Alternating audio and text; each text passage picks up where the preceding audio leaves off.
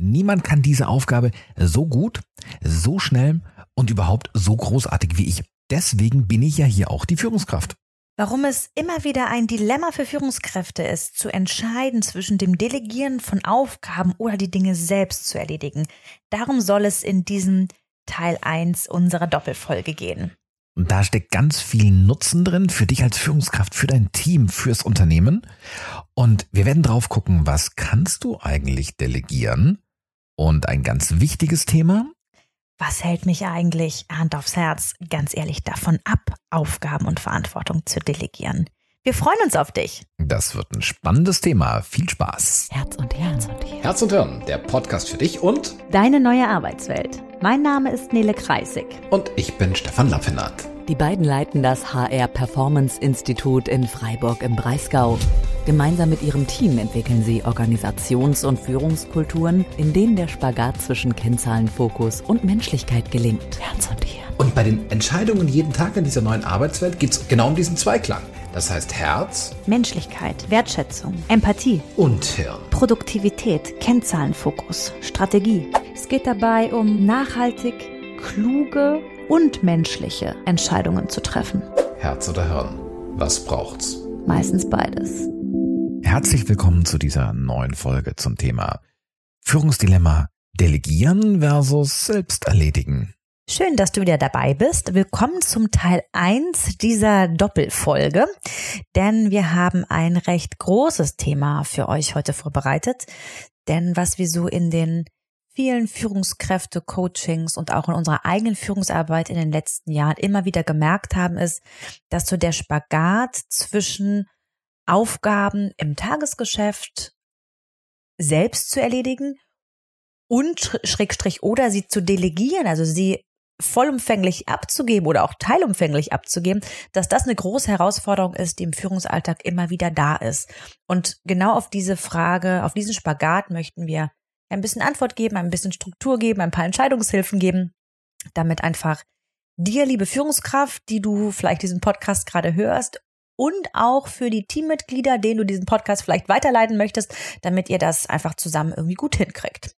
Wir haben die Folge deshalb als Zweiteiler geplant, weil wir euch in dieser Folge erstmal eine Idee dazu geben wollen, warum es eigentlich nützlich und sinnvoll ist, über das Thema Delegieren oder Delegation nachzudenken, was genau eigentlich damit gemeint ist. Und wir möchten auch ganz ehrlich auf, ja, auf Hemmungen gucken. Ne? Was hält uns, und da ihr kennt uns jetzt ja vielleicht schon ein bisschen, wir sind auch mal sehr gerne ehrlich, was uns selbst betrifft. Was hält uns immer wieder davon ab? Und auch was hören wir so von den Führungskräften, ja, mit denen wir arbeiten dürfen, was einfach so Hemmungen sind. Und wir werden dann in der nächsten Folge, werden wir euch eine Möglichkeit geben, wie ihr das Ganze für euch selbst und auch gemeinsam mit dem Team angehen könnt, dass, ähm, wenn ihr das überhaupt wollt, das Thema Delegieren bei euch einfach angepackt wird. Genau.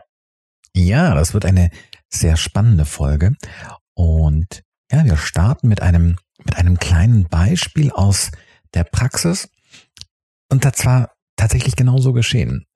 Wir haben eine große Führungskräfteentwicklung gestartet und ein wichtiger Teil unserer Arbeit ist, ja, dass wir Führungskräfteentwicklung auch wirklich als Manufaktur sehen, also was ganz Individuelles und jetzt nicht einfach irgendwie ein Standardmodul, was da abgeworfen wird. Das heißt, am Anfang ist es ganz wichtig, dass wir Interviews führen mit unseren zukünftigen Teilnehmenden, mit den Führungskräften, was diese umtreibt, welche Fragestellungen, welche Themen die haben. Und eine der Fragen, die wir dann gerne stellen, ist, sag mal, wie viel Zeit in der Woche investierst du eigentlich für Führung, also für Gespräche mit deinen Mitarbeitenden zum Beispiel? Und zwar ganz bewusst in Abgrenzung von Tagesgeschäft. Und da kriegst, da kriegt man so ein ganz spannendes Antwortspektrum. Und an ein Erlebnis erinnere ich mich total gerne. Da sagte die Führungskraft so, ja, hm, dann überlegte sie so ein bisschen und ja, hm, ja, ja, schon so 10, 15 Prozent. Und Nele und ich, wir sind jetzt darin geschult, wir halten das dann einfach aus, wir schweigen dann. Und dann sagte die ihm so 10, 15 Prozent und ich schwieg. Und dann kam so ein, schon viel, oder? Fast schon mit so einem schlechten Gewissen in Richtung, ähm, ich muss ja auch noch was anderes arbeiten, ne? Und das ist so ein das ist so ein Klassiker und das ist eine Frage, die du dir auch selber gerade mal stellen kannst. So, hey, wie viel Zeit investiere ich eigentlich für Führung, wenn ich Führungskraft bin? Was für Erfahrungen hast du denn gemacht in diesen Interviews? Mir fällt gerade spannenderweise nochmal ein ganz, eine ganz andere Situation ein. Auch in der Führungskräfteentwicklung, da saßen wir allerdings mit den Teilnehmenden schon zusammen.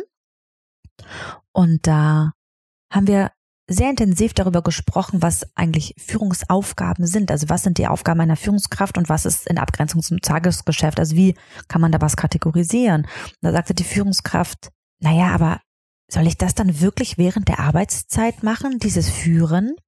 Und ich meine, jetzt, jetzt, wir wollen uns darüber nicht lustig machen, auch wenn wir gerade lachen, denn das zeigt ja im Endeffekt, vor, vor was für einem Dilemma Führungskräfte stehen. Denn auf der einen Seite habe ich einen Arbeitsvertrag, da steht wenn ich so einen habe, wo das drin steht, da steht dann sowas drin wie Teamlead oder Teamführung oder ne, wie man auch immer das in deinem Arbeitsvertrag gerade nennt.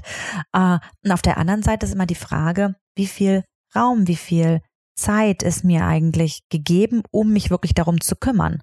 Und das ist etwas, und da möchten wir auch ganz realistisch drauf schauen, weil 90 Prozent der Führungskräfte, die wir kennen, mit denen wir arbeiten, die haben einfach auch operatives Tagesgeschäft zu wuppen. So, das ist einfach so. Und äh, je höher wir in der Hierarchie gehen, so auf Vorstandsebene, ist das Tagesgeschäft ein anderes Tagesgeschäft. Ne? Also da gibt's dann weniger operatives bis gar keine hoffentlich operatives Geschäft mehr, sondern da gibt's ganz viel Führung, ganz viel Strategie.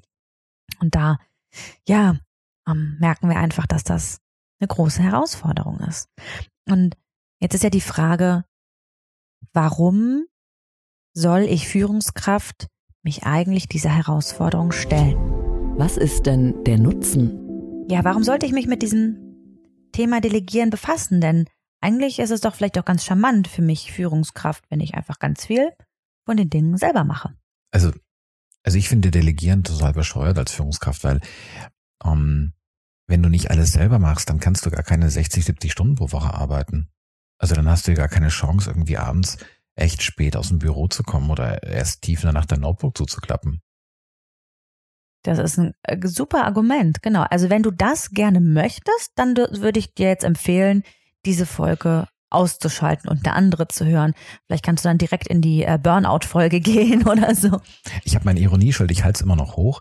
Und also wenn du alles, wenn du alles selber machst und wenn du auch deinen Mitarbeitern wirklich einfach alles abnimmst, also auch alle, alle Entscheidungen und alle Umsetzungen abnimmst, dann, dann ist es auch total gut, weil dann können die auch nicht besser werden. Ja dann bleibst du immer der Beste, die dann, Beste. Dann bleibst du der, genau der, der oder die Beste und dann, dann, dann fragen die auch nicht nach mehr Gehalt, weil die lernen ja auch nichts. Die, die bewerben sich auch dann nirgendwo anders. Weil die können ja nichts. Weil die können ja nichts. Okay, jetzt wird's fies. Ähm, ich, ich spüre ein Störgefühl. Ich würde gerne ähm, wieder in die andere Perspektive kommen, denn um, ähm, die Führungskräfte, mit denen ich gerade arbeite, da spüre ich, und jetzt kannst du mal gucken, ob das auf dich zutrifft oder nicht, eine große, große Arbeitslast und auch dieser Spagat zwischen mh, mm, meinem Team zur Seite stehen und diese Teamführungsaufgaben zu wuppen, plus das, was alles sonst so auf dem Schreibtisch ist, dass das einfach unfassbar viel ist.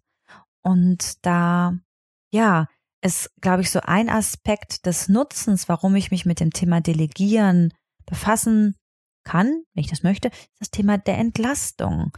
Denn wenn ich es schaffe, Aufgaben ins Team zu geben, auch das nötige Wissen aufzubauen, also wie das geht, wie gesagt, das machen wir, das ähm, sagen wir nochmal intensiv in der nächsten Folge, dann bedeutet das auf der anderen Seite, dass mir mehr Zeit bleibt, mehr Zeit für andere Dinge, Zeit für Strategie, Zeit für Führung. Und ähm, wenn der Aspekt der zeitlichen Entlastung angebracht wird, ist der erste Einwand, der normalerweise kommt, ist der Aspekt des, naja, Moment mal, aber erstmal muss ich ja unfassbar viel Zeit investieren, um genau äh, dieses Enabling zu ermöglichen, ne, dass das Team überhaupt Aufgaben dann von mir machen kann. Und da sagen wir immer, ja, das ist ein Invest, das stimmt, ähm, der sich lohnt. Ich mag nochmal gerade den Begriff der Entlastung äh, da dran gehen. Also in Entlastung, da steckt ja die Last drin. Also Last klingt ja auch irgendwie voll fies und klingt anstrengend schwer. und drückend. Und Entlastung klingt ja so ein, boah, ich habe hier irgendwie so einen 25 Kilo Rucksack, trag du mal. Und im Sinne von, ich mache mir jetzt hier einen faulen Lenz. Also ich entlaste mich. Und da geht es gar nicht darum, sondern es geht darum zu gucken, wie schaffe ich mir den Raum für die Aufgaben, die ich als Führungskraft zu tun habe. Und zwar auch ganz bewusst Aufgaben, die ich dann eben nicht an jemand anderen weitergeben kann.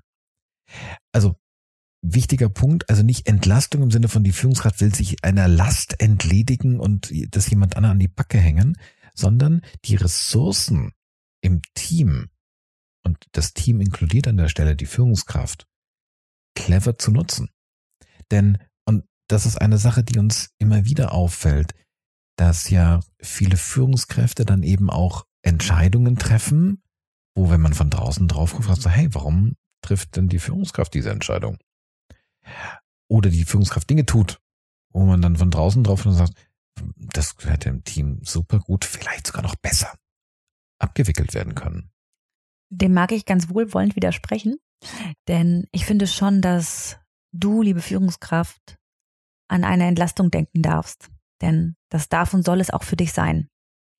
Mm, wenn du eine Belastung spürst. Mhm.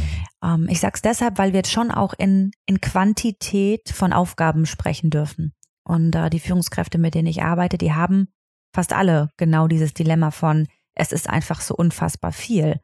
Und wahrscheinlich wird es deinen Teammitgliedern gerade nicht anders geben. Da ist wahrscheinlich auch keinem langweilig. Ne? Aber gleichzeitig geht es nicht darum, jetzt irgendwie was abzuwerfen. Und da wiederum, Stefan, stimme ich dir total zu. Ähm, es geht nicht darum, es jetzt irgendwie abzuwerfen, wegzulaufen und zu hoffen, dass ich mich jetzt entspannen kann, ne? sondern da um den um die clevere Nutzung von Ressourcen im Team. Und da, ähm, ja, darfst du gespannt sein, da sagen wir dir doch ein bisschen was dazu. Also ein Aspekt, Entlastung wäre jetzt mein Wort. Stefan nennt es eher, wenn ich das gerade zusammenfassen darf, ähm, gut eine, eine clevere Verteilung und Nutzung von Ressourcen im Team. Im Endeffekt kommt bei beiden das Gleiche aber raus. Zweiter Aspekt ist, dass auch, ja, deine Mitarbeitenden im Team, dass die dadurch, dass du anfängst, Aufgaben, vielleicht sogar ganze Verantwortungen abzugeben, dass du damit auch automatisch Personalentwicklung betreibst, dass du deinen Mitarbeitenden die Möglichkeit gibst, ihr Potenzial wirklich einzubringen und auch ihr Selbstvertrauen, ihre Selbstwirksamkeit, der Aspekt der Partizipation, das alles mit einzugeben in die Teamarbeit und auch dann in den Unternehmenserfolg.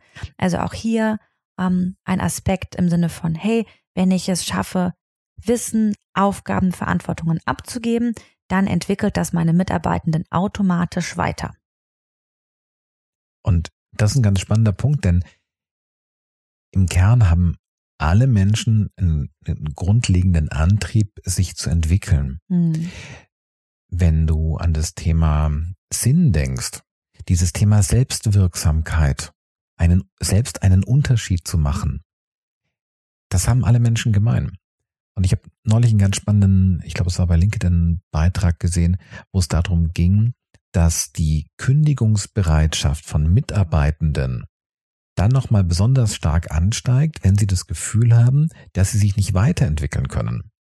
Und dieses, und das fand ich einen ganz relevanten Punkt, dass dieses Thema Weiterentwickeln jetzt ähm, nicht zwangsläufig dieses Thema Laufbahn ist, ich will jetzt irgendwie eine Beförderung haben, sondern dieses, ich möchte eine Entwicklung, dieses, ich möchte besser werden. Ich möchte, dieses, ich möchte das spüren. Und für mich ist so ein Klassiker, wenn wir nochmal kurz an dieses Thema des Flow-Konzepts denken, für mich ist das beste Beispiel Computerspiele. Sag mal einen Satz zum Flow-Konzept. Das tue ich sofort. Okay. Ähm, ein, ein richtig, denk mal an ein Computerspiel, und zwar ein, ein richtig gutes Computerspiel hält dich genau in diesem Flow-Korridor. Das heißt, du machst etwas, du wirst besser und die Herausforderung steigt auch. Flow-Korridor bedeutet, dass quasi Herausforderung und Kompetenz gleichzeitig ansteigen und du weder in eine Überforderung gerätst, findest du blöd. Überforderung heißt, dass die Anforderung signifikant höher ist als das, was ich kann. Und was übrigens genauso blöd ist, ist eine Unterforderung. Du denkst so, Baby, jetzt mache ich den Job hier seit drei Jahren und immer noch frage ich wegen XYZ. Dabei da, könnte ich das schon längst alleine. Dabei weiß ich seit zwei Jahren sowieso, wie deine Antwort aussieht. Ja. Und liegt jedes Mal richtig. Und deswegen ist dieser, ist das ein, ein ganz elementarer Punkt, dass du hier genau diese Potenziale in den Mitarbeitern einfach wirklich viel cleverer nutzen kannst. Und damit, um überzuleiten auf den nächsten Punkt, bringst du das Unternehmen weiter. Weil zum einen du dein Potenzial, deine Fähigkeiten als Führungskraft mehr Raum dafür hast, die einzusetzen und eben auch das Potenzial, die Fähigkeiten in deinem Team entsprechend entwickelst. Also in Summe Wachstum. Und damit wird mehr möglich. Hm. Und ich hänge gleich noch einen dran. Ganz oft schon verwendet das wunderbare VUCA-Akronym. VUCA, dieses Thema Volatilität, hohe Bewegung, Unsicherheit, du weißt nicht, was kommt, Komplexität, hohe Zusammenhänge und Ambiguität, Mehrdeutigkeit. Es gibt nicht, es gibt weniger schwarz und weiß und richtig falsch, sondern mehr Graustufentöne dazwischen. Das heißt, wenn wir so an ganz alte Führungsansätze denken, so, ich habe dann immer so den, den, den klassischen Heerführer so ganz, ganz früher vor Augen. Da gibt's irgendwie einen Typ, damals war es wirklich zu großen Teilen ein Typ, Jean d'Arc nicht, aber ansonsten. So also 99 Prozent Männer damals, genau. genau. Und ansonsten gab es nur Fußvolk, es gab nur Fußsoldaten. Und die wurden halt irgendwie von links nach rechts geschickt, die hatten keinen Schimmer, wo es lang geht und was es, um was es geht. Also es gab so gefühlt eine Person, die den Überblick hat. Und das geht heute gar nicht mehr. Welt ist zu schnell, zu komplex, zu unsicher, als dass, jetzt mal Hand aufs Herz, du als Führungskraft wirklich, wirklich den Überblick behalten könntest. Das heißt, du brauchst mehr Augen. Du brauchst mehr Ohren, um mitzukriegen, was da draußen ist. Und vor allem, du brauchst mehr Hirn, um gute Entscheidungen zu treffen. Jetzt mag ich noch den Aspekt der Diversität mit reinbringen. Denn das, was ähm, du gerade sagst, Stefan, das bedeutet ja, dass je diverser dein Team, je diverser auch die Aufgaben verteilt werden, desto höher ist die Chance, dass du gute Lösungen auf sich verändernde Rahmenbedingungen findest. Und äh, das hast du gerade so in einem Satz gesagt, den mag ich aber gerade nochmal rausbringen, weil ich den unglaublich kraftvoll finde, mir selber die Frage zu stellen, habe ich eigentlich tatsächlich einen Überblick? Und das kann ein ganz heftiges Eingeständnis sein, zu sagen, nee, habe ich gar nicht, weil geht gar nicht. Also es ist, es ist de facto in der Welt, in der wir jetzt leben, ist es gar nicht möglich, dass wir in unserer Führungsrolle alles wissen, alles am besten können, den besten Überblick haben. Sorry, das funktioniert nicht. So wichtig und so gut sind wir nicht, weil es gar nicht geht. Es, es, es passt nicht in die Welt, in der wir leben.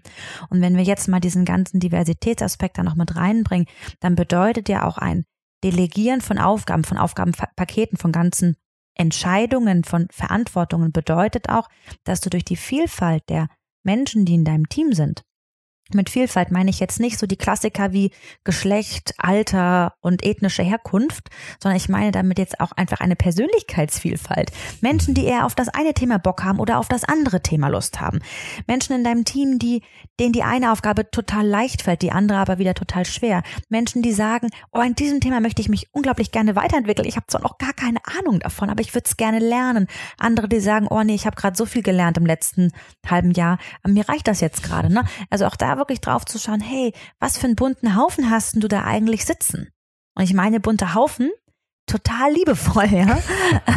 Und ich möchte jetzt nochmal die McKinsey-Studie ähm, zitieren, das habe ich in einer anderen Folge schon mal gemacht, die packen wir euch auch gerne in die Show Notes rein. Delivering Through Diversity heißt die, ähm, wo einfach auch wirklich ganz klar, ganz klar abgeleitet ist, dass je diverser das Team, desto performanter das Team. Unter einer Voraussetzung, dass Toleranz da ist, dass also wirklich auch mit dieser Diversität wohlwollend umgegangen ist und ein solches Mindset im Team herrscht. Dann ist es einfach eine, ja, ein sehr performantes Team, je diverser es ist. So, das wollte ich doch mal als, als Argument, warum es sich lohnt, mit dem Thema Delegation, Delegieren von Aufgaben zu befassen für dich, liebe Führungskraft. Plus, du hast jetzt auch schon ganz viel Perspektive, Teamperspektive gehört. Ne? Das heißt, wenn du, das ist schon mal so ein kleiner Spoiler für die äh, zweite Folge, wenn wir dir dann ein bisschen Unterstützung geben, wie du das Thema dann angehen kannst, dann lohnt es sich natürlich, das gemeinsam mit deinem Team zu machen. Das heißt, du hast jetzt schon mal, ja, beide Perspektiven. Ich mag noch eins ergänzen. eine Sache, die uns auch in unserer eigenen Arbeit immer wieder begegnet. Frag dich mal selber, sag mal, wie viele Meetings hast du eigentlich? So jeden Tag. Wie viel Meetingzeit hast du? Meetingzeit finde ich spannender als Meetings. Ja, okay. In Stunden. Meetingzeit in Stunden. Wie viele CC-E-Mails hast du? Und man kann nicht in eine Bewertung reingehen, sondern einfach guck da mal drauf. Und ich finde diese Frage mal ganz spannend. Warum haben wir eigentlich dieses Meeting? Um was geht's hier? Und ganz oft kommt dann so, ja, wir brauchen diese Meetings, um uns abzustimmen. Abstimmungsmeetings. Okay. Jetzt lass mal reingucken. Was genau stimmst du denn hier ab? Geht es denn darum, dass da tatsächlich eine neue Thematik da ist? Wo du sagst so, hey, da müssen wir mal das ganze Hirn zusammenwerfen und müssen da drauf gucken? Oder das du selber gucken. Oder hast du dieses Abstimmungsmeeting, weil Dinge vielleicht nicht klar geregelt sind? Weil es ganz viele Rückfragen gibt? Weil es ganz viel Absicherungsbedarf gibt? Und hier steckt ein ganz spannendes Potenzial da drin, wo du in deinem Führungsalltag und auch spannend, auch auf der anderen Seite, auf der Teamseite, dieses Abstimmungselement hier kann ganz viel Zeit gespart werden, können ganz viele Nerven, Energie gespart werden. Also noch ein Aspekt, warum es sich lohnt, mit dem Thema zu befassen. Genau. Und jetzt lass uns noch mal drauf gucken, was kann man denn eigentlich delegieren? Worum geht es eigentlich? Was ist denn eigentlich delegieren? Was ist damit gemeint? Hm, delegieren heißt doch einfach, ich mach's nicht, du machst. Ja, genau. Und was für Aufgaben lohnen sich denn oder was für Aufgaben sind günstig, empfehlenswert für Führungskräfte, sie abzugeben? Jetzt wird total spannend, weil es gibt ja diese Idee, was sind denn meine Führungsaufgaben? Und jetzt so eine klassische Führungsaufgabe, zum Beispiel Strategieentwicklung. Das, also die Strategieentwicklung selbst kannst du nicht abgeben. Das ist eine Kernaufgabe das Thema zum Beispiel das geliebte MAG, das Mitarbeitendengespräch. Das kannst du nicht abgeben. Jetzt wird's interessant.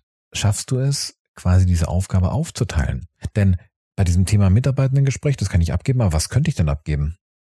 Zum Beispiel die Terminvergabe, dass im Team irgendwie klar ist, einmal im Jahr oder ich weiß nicht, wie oft ihr das macht. Ich hoffe, ihr macht es auf jeden Fall. Wenn ihr es nicht macht, führt das unbedingt ein, Mitarbeitendengespräche. Ähm, da wirklich drauf zu gucken, ja, die werden gemacht, aber die, die Verantwortung, sie zu terminieren, die Gespräche zu vereinbaren, die Termine zu finden, die kann jedes Teammitglied selbst machen. Wenn ich deine Mitarbeiterin bin, dann kannst du mir doch die Aufgabe geben, diesen Termin auszumachen. Das heißt nicht, dass er bei mir, dass es bei mir vom Radar verschwinden sollte, definitiv nicht. Und da gibt es auch gewisse Dinge, die ich kommuniziere. Wie lange macht es Sinn, dass wir den Termin machen und in welchem Zeitraum sollte der stattfinden? Also bis wann sollte das erledigt sein? Aber hey, du musst doch nicht die Termine vereinbaren. Definitiv nicht. Und da steckt ein ganz großes Potenzial. Das heißt, ganz bewusst nicht zu sagen so, ja boah, jetzt also komm, Strategieentwicklung, das ich, also angenommen, ich bin jetzt Vertriebsleiter, die Entwicklung der Vertriebsstrategie kann ich nicht delegieren. Ja, du hast völlig recht, kannst nicht delegieren. Aber was kannst du denn delegieren? Was brauchst du denn alles, um die Vertriebsstrategie zu entwickeln? Du kannst zum Beispiel ganz wunderbar die Recherche delegieren. Du kannst sagen, hey, so und so sieht's aus. Ich arbeite jetzt an einer Strategie, brauche ein bisschen Unterstützung im Thema Recherche, im Thema Marktanalyse, im Thema wie sieht's ja wettbewerbstechnisch aus? Wie sieht was sind Zukunftsprognosen? Also dabei bei dem ganzen Research Teil kannst du dir ganz wunderbar helfen lassen. Du kannst doch noch was völlig Verrücktes machen. Du kannst sogar dein Team in die Strategieentwicklung selber ein, äh, einbinden. Denn du kannst ja sagen, hey, ähm, ich freue mich drauf, packt mir doch mal ein paar Elemente mit rein, packt mir ein paar Punkte mit rein. Was ist aus eurer Sicht für die nächsten drei Jahre für die Vertriebsstrategie, wenn wir einen großen Wurf machen?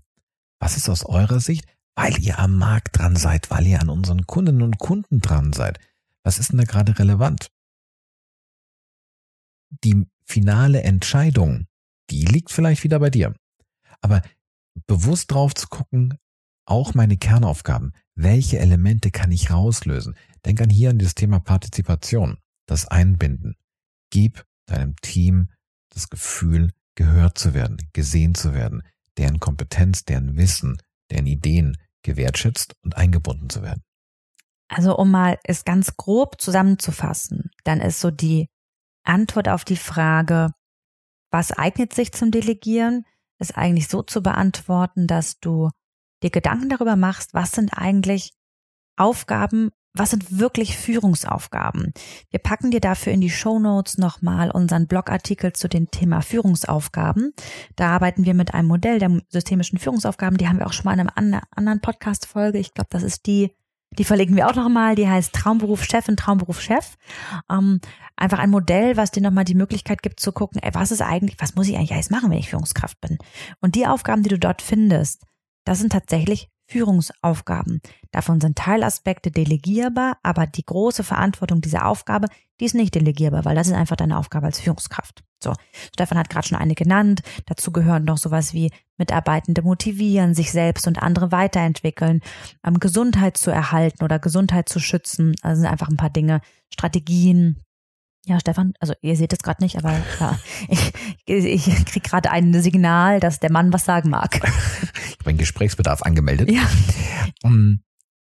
Ich glaube, dass ich glaube, dass es sich dann lohnt, auch einfach sich selber zu beobachten, wie arbeite ich denn und auch einfach zu überlegen, welche Teile davon also ich habe gerade ein sehr konkretes Beispiel im Kopf, deswegen habe ich diesen Gesprächsbedarf angemeldet. Ich hatte in unserem persönlichen Umfeld hatte ich die Gelegenheit einer Führungskraft über die äh, Schulter zu gucken. Und die Führungskraft hat sich mit einer Auswertung beschäftigt. Also die hat Datenmaterial, eine Excel-Datei bekommen und hat sich mit der Auswertung, der Interpretation dieser Daten beschäftigt. Und dann ähm, konnte ich beobachten, wie sie aus der Excel-Datei heraus sich neue Zahlen gebildet hat teilweise auf einem Zettel und einem Stift, teilweise indem sie in der Excel-Datei neue Formeln reingemacht hat, neue Summierungen reingemacht hat. Wo ich dann mit einem, mit einem Lächeln so drauf guckte und dachte, okay, das ist total spannend, weil das ist ja die, das ist ja die Vorgehensweise der Führungskraft, um mit Datenmaterial, was sie bekommt, das weiter zu verarbeiten. Warum ist denn aber das Datenmaterial nicht von vornherein so? Also wenn die Führungs, also wenn ich jetzt als Führungskraft weiß, mich interessiert noch diese Summe oder dieser Querdurchschnitt oder whatever it is, warum gibst du nicht genau diese Aufgabe, genau diese Formeln reinzumachen, genau die Informationen? Warum gibst du die nicht an dein Team? Vielleicht wusste ich es auch selber noch nicht, dass mich die Zahl interessiert. Na, das kann ja auch alles mal passieren.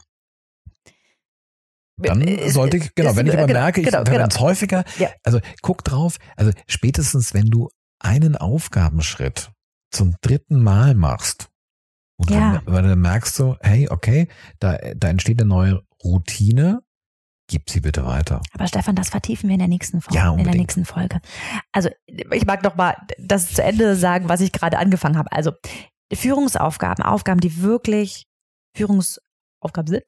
Das ist so das eine, schwer delegierbar. Und diese ganzen anderen Aufgaben, die vielleicht operatives Tagesgeschäft sind. Und ich weiß, es ist vielleicht nicht möglich, dass du deine ganzen operativen Aufgaben delegierst. Und das muss auch gar nicht sein. Aber auch innerhalb der operativen Aufgaben zu schauen, welche Teilaspekte davon.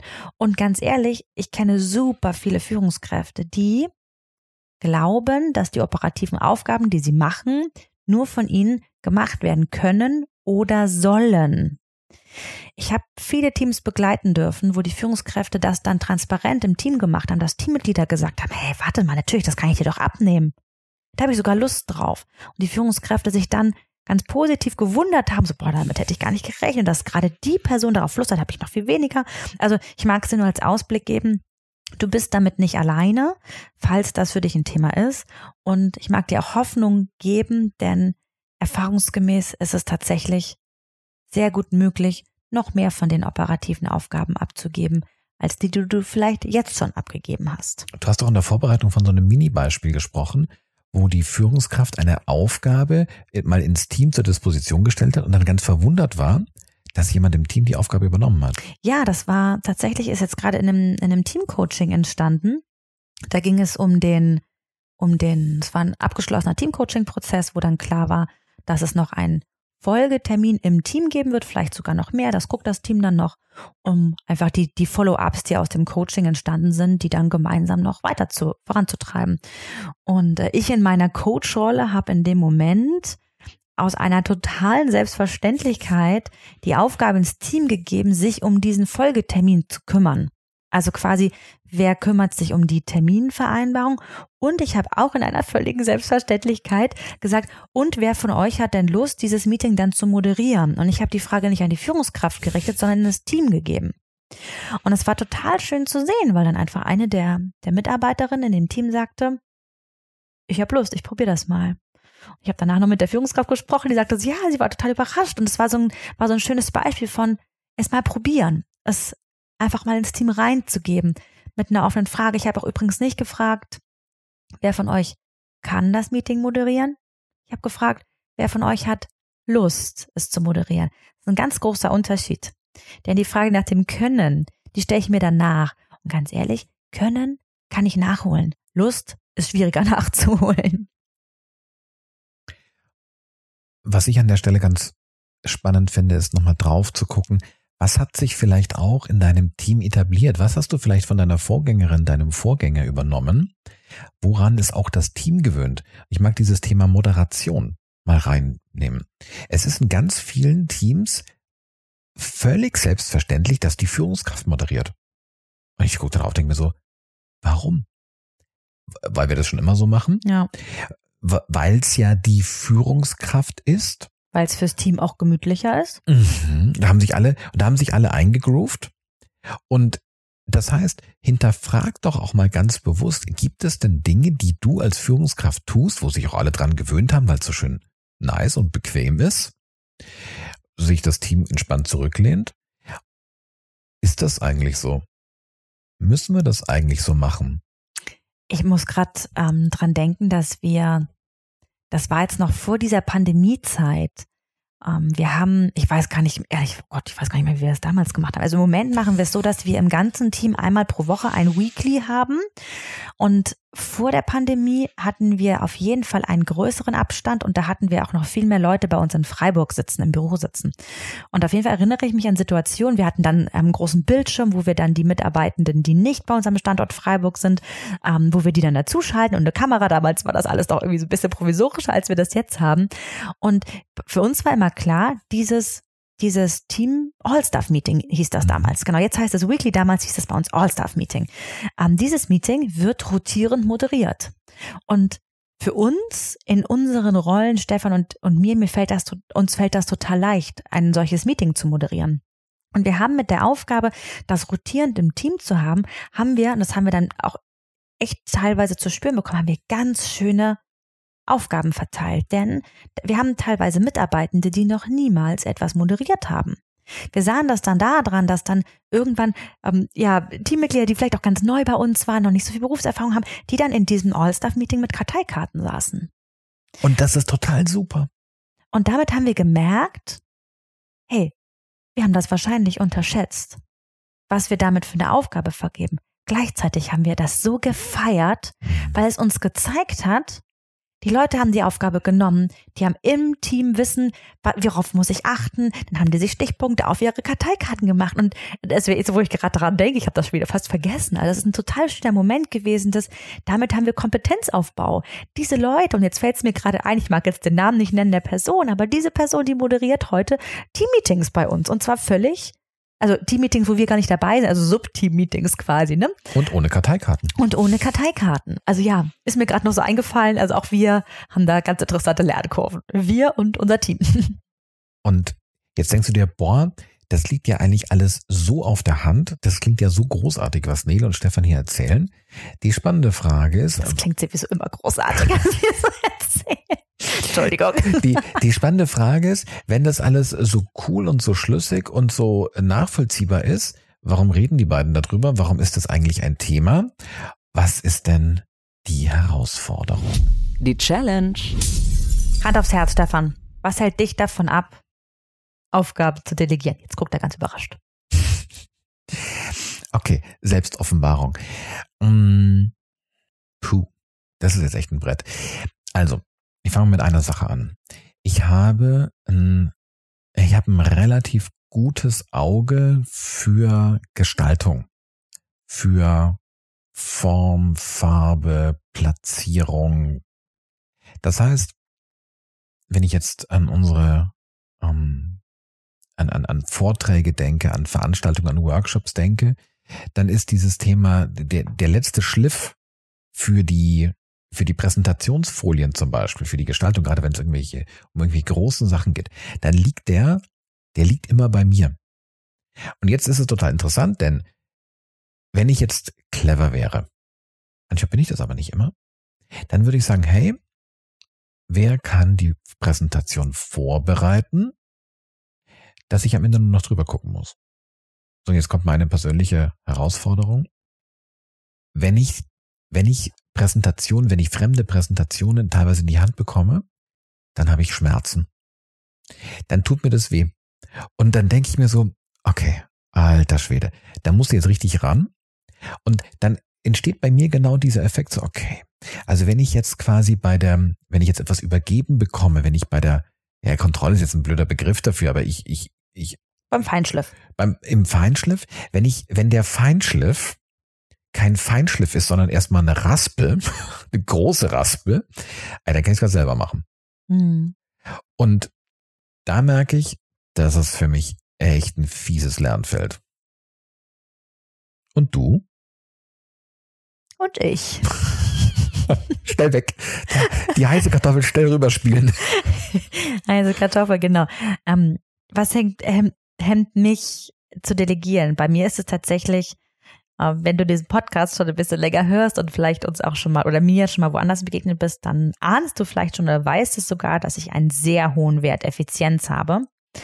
Und ähm, auch wenn ich kognitiv verstanden habe, dass es maximal effizient ist, Aufgaben zu delegieren, sie zu erklären und abzugeben, hält mich allerdings eine Zeitgewinn oft davon ab, Aufgaben zu übergeben, weil ich dann denke, ah, bevor ich das jetzt erkläre, bevor ich genau sage, was da eigentlich alles dazugehört, wo die ganzen Unterlagen, wenn ich das jetzt schon, das ist witzig, während ich das gerade aufzähle, merke ich schon meine Aversion dagegen. Also das hält mich ehrlicherweise davon ab, dass ich denke, boah, nee, bevor ich jetzt die Zeit investiere, eine Aufgabe abzugeben, und jetzt ist natürlich auch total klar, dass das mega kurzfristig gedacht ist, ne? weil ich ja so auch dieses ganze Denken nochmal an den Nutzen, den wir vorhin gesagt haben, das alles nicht nutzen kann. Aber das sind so Momente, wo ich denke, da mach ich das lieber schnell selbst. Also das ist, bin ich nicht stolz drauf, sage ich ganz ehrlich, aber das ist so meine meine größte Hemmnis. Ne? Es gibt noch andere und jetzt möchten wir möchten, also wir haben auch, glaube ich, in uns auch noch andere. Mhm. Hast du noch, hast du noch was? Ich hau noch eine raus. Hau noch eine raus.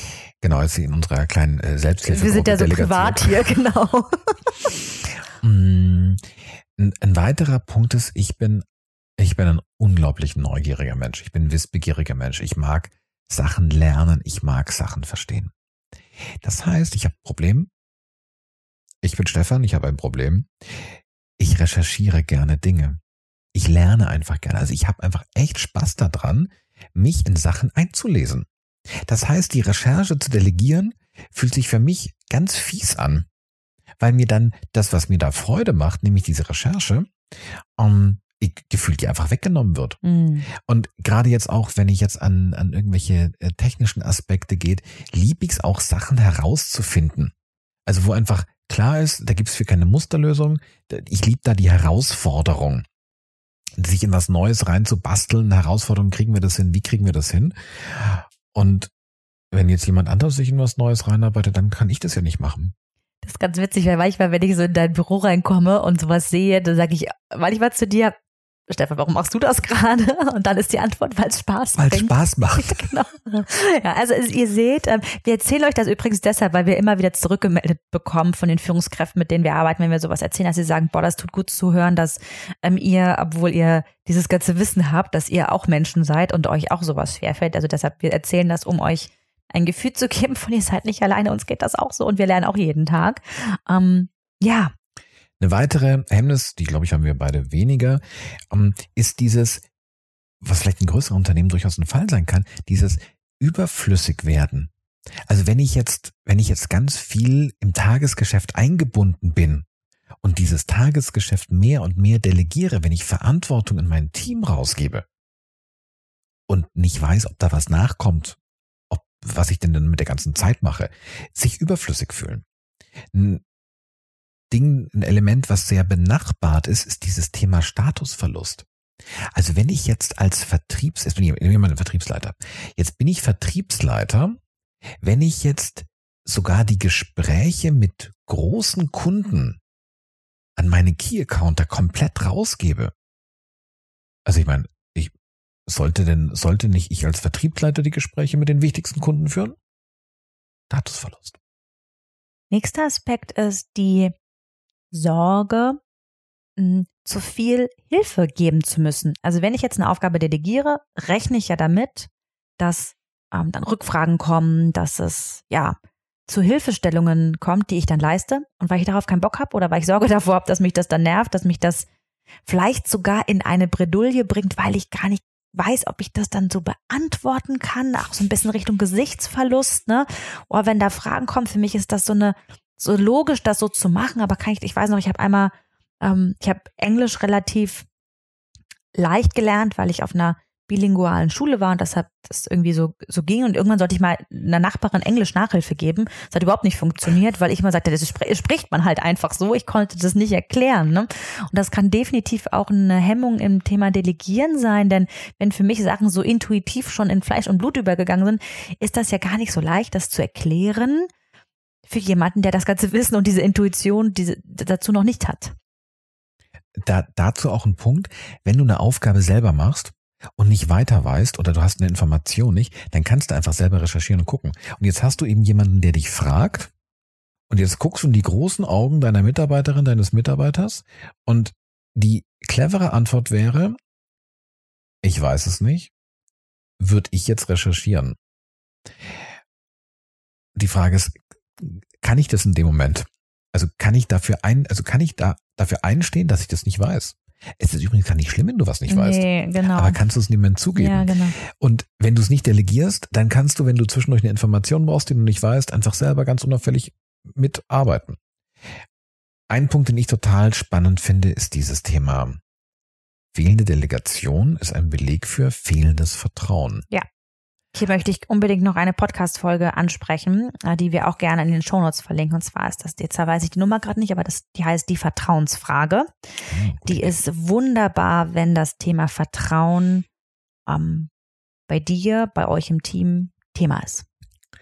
Und beim Thema Vertrauen und Delegation gibt es zwei wichtige Facetten. Die eine Facette ist, du vertraust nicht in die Mitarbeiterin, in den Mitarbeiter dass die Person das hinbekommt.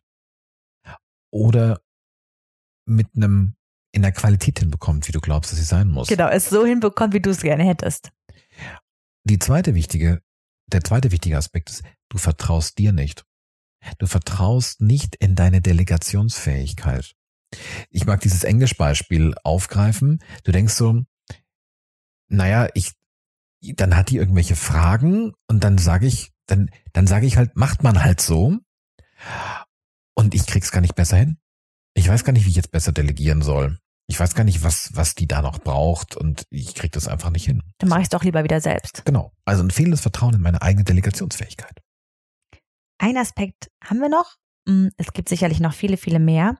Und zwar ist das das Thema Helfersyndrom. Wenn ich selber eine Führungskraft bin, und ich kenne einige davon, die einfach unglaublich gerne, und ich meine das gerade super wohlwollend, ja, die einfach so gerne helfen. Wenn ein Teammitglied eine Frage hat, dann möchte ich helfen, ich möchte Fragen beantworten, ich möchte unterstützen. Und das ist definitiv ein ganz wichtiger Aspekt deiner Führungsrolle. Die Frage ist, ob du es übertreibst mit dem Helfen. Und ob das Helfen dann irgendwann auch gar kein Helfen mehr ist, wenn wir mal auf die Auswirkungen drauf schauen, sondern der von dir wohlwollend gemeinte Helferakt dann dazu führt, dass zum Beispiel deine Mitarbeitenden auch gemütlich werden, weil die wissen ja, wenn ich eine Frage habe, ich, ich bin jetzt mal ganz hart, ne? Muss ich gar nicht meine eigene Rübe anschmeißen. Ich gehe einfach zu meiner Führungskraft und frage. Das geht eh viel schneller, als wenn ich das jetzt selber rausfinde. Also das ist jetzt mal, ne, das ist so ein ein Teil, der passieren kann. Und der andere Teil ist auch, dass du auch hier, wenn du nochmal an den Anfang der Folge denkst, in den Nutzen denkst. Was hat eigentlich auch dein Team davon, wenn die selber dieses Wissen aufbauen? Das ermöglichst du dadurch auch nicht. Puh, das war jetzt ein ganz schönes Ding. Und ich freue mich schon auf die nächste Folge, denn ihr werdet jetzt, Entschuldigung, ich habe dich voll mit einem Satz unterbrochen. Weiter geht's. Und dann lass uns doch da gerade noch mal einen finalen Blick drauf werfen. Wir ziehen Bilanz. So, ähm, ja, ich freue mich schon total auf die nächste Folge, denn während wir ja in dieser Folge dir Ideen zum Nutzen gegeben haben, warum ist das Thema Delegieren von Aufgaben sinnvoll, sich, zu, sich damit zu befassen und auch geklärt haben, was es eigentlich zu delegieren gilt und auch auf Hemmungen geschaut haben, ähm, mag ich dir jetzt, liebe Führungskraft, ähm, eine kleine Reflexionsaufgabe mitgeben, vielleicht vor der nächsten Folge. Und zwar so in die Richtung, mal zu gucken, was sind eigentlich meine Hemmungen, was mich davon abhält? Die dir zu notieren und dann deine zwei größten Hemmungen, die du für dich identifizieren kannst, die zu markieren und dich für jede dieser Hemmungen zu fragen, hm, wie real ist sie? Auf einer Skala von eins bis zehn. Bedeutet, ist sie nur in meinem Kopf oder ist es wirklich, wirklich da? Und je nachdem, wie deine Antwort ausfällt, zu gucken, was ist ein Schritt, den ich tun kann, um dieser Hemmung entgegenzugehen, um dich ihr zu stellen. Ein Schritt pro deiner Top 2 Hemmung. Denn in der nächsten Folge geht es dann um das, wie kann ich das Thema Delegieren eigentlich für mich selbst und gemeinsam mit dem Team, und das ist ein ganz wichtiger Aspekt der nächsten Folge, das gemeinsam mit dem Team zu erarbeiten, damit auch ein Verständnis und auch da ein ja, Einbindungsgrad da ist, der euch eine gute Teamzusammenarbeit ermöglicht. Ja, dieses Thema Delegation, da ist so viel Potenzial für mehr Zufriedenheit drin, für ja mehr Erfolgserleben und genau deswegen lohnt sich damit, sich zu beschäftigen. Von daher, sei mutig, probiere aus, es geht mehr als du glaubst, und zwar sowohl bei dir als auch bei den Menschen, die dich umgeben. Und sei gespannt auf die nächste Folge. Bis dann. Ciao. Ciao. Herz und Hirn, der Podcast für dich und deine neue Arbeitswelt mit Nele Kreisig und Stefan Lappenat. Die beiden leiten das HR Performance Institut in Freiburg im Breisgau. Gemeinsam mit ihrem Team entwickeln sie Organisations- und Führungskulturen, in denen der Spagat zwischen Kennzahlenfokus und Menschlichkeit gelingt. Herz und Hirn, sprich mit und sprich uns an. Wir sind gespannt auf deine Meinungen, Ideen und Fragen. www.hr-performance-institut.de Wir freuen uns auf dich. Bis dahin. Herz und Hirn, jetzt abonnieren.